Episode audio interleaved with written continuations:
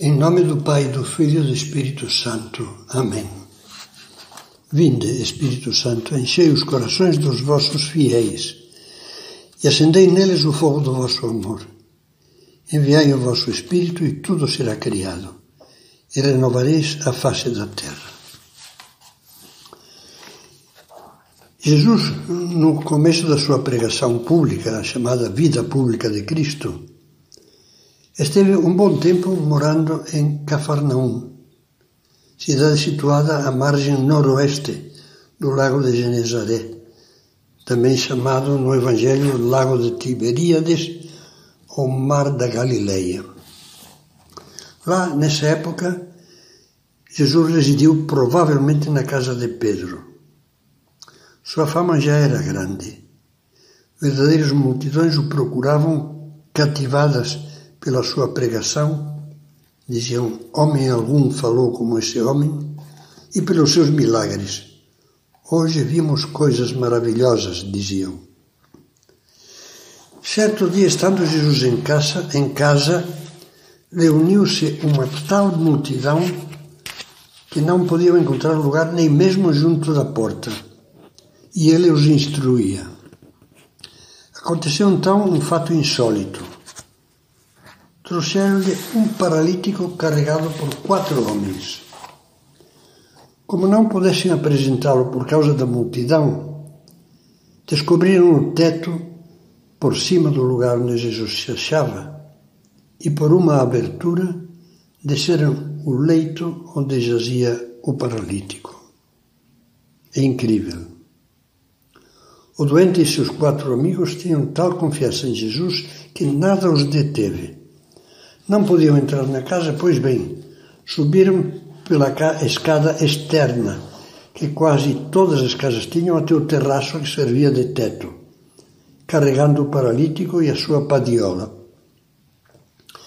A maioria desses tetos na região era fácil de abrir, pois se tratava de construções leves, feitas de ramagem, caniços e alguma telha, tudo coberto de argila.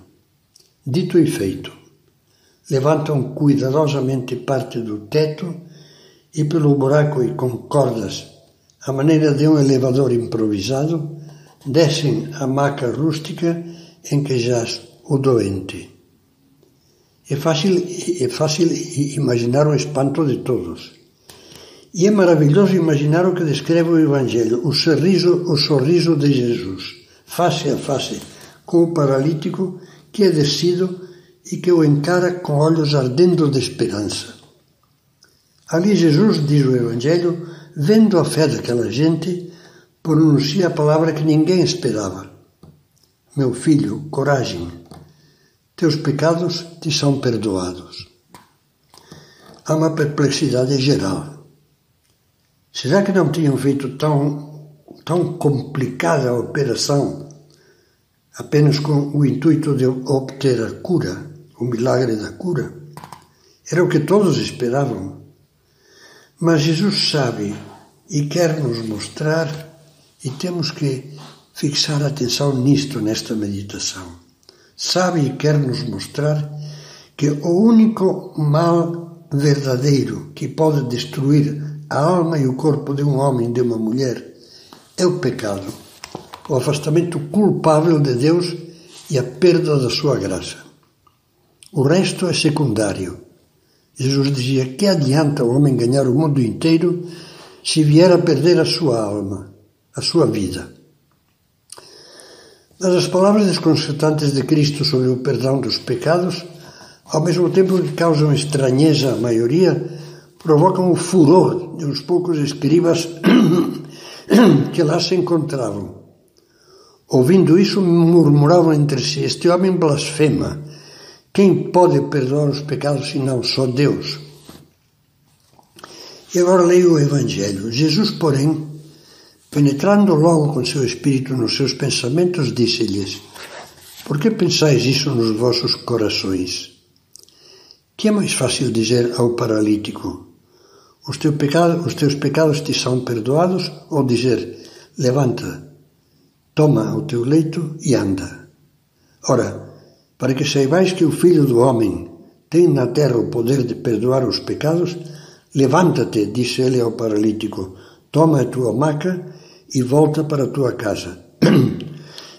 no mesmo instante, ele se levantou e, tomando o leito, foi-se embora à vista de todos.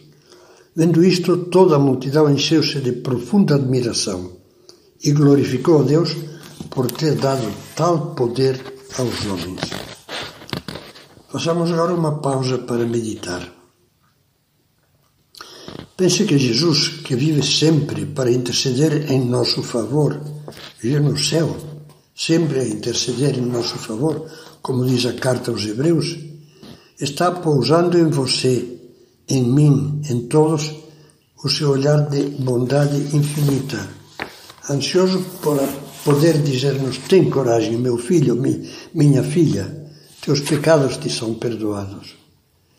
Será que você esqueceu que Deus se fez homem e veio ao mundo para nos salvar dos pecados? O cristianismo nasceu e se difundiu pelo mundo inteiro com essa certeza de fé. Olha o que escreveu São São Paulo a Timóteo. Eis uma verdade absolutamente certa e digna de fé. Jesus Cristo veio a este mundo para salvar os pecadores. Palavra de Deus, palavra de uma epístola que está na Bíblia. É isso que Nosso Senhor mais deseja: que, cheios de fé e arrependidos sinceramente, possamos ficar livres da paralisia dos nossos pecados. Desses pecados que travam o amor, que amarram a esperança às coisas da terra, que nos enclausuram no orgulho, que semeiam injustiças, que acorrentam as almas ao egoísmo e aos vícios da sensualidade desordenada e da intemperança.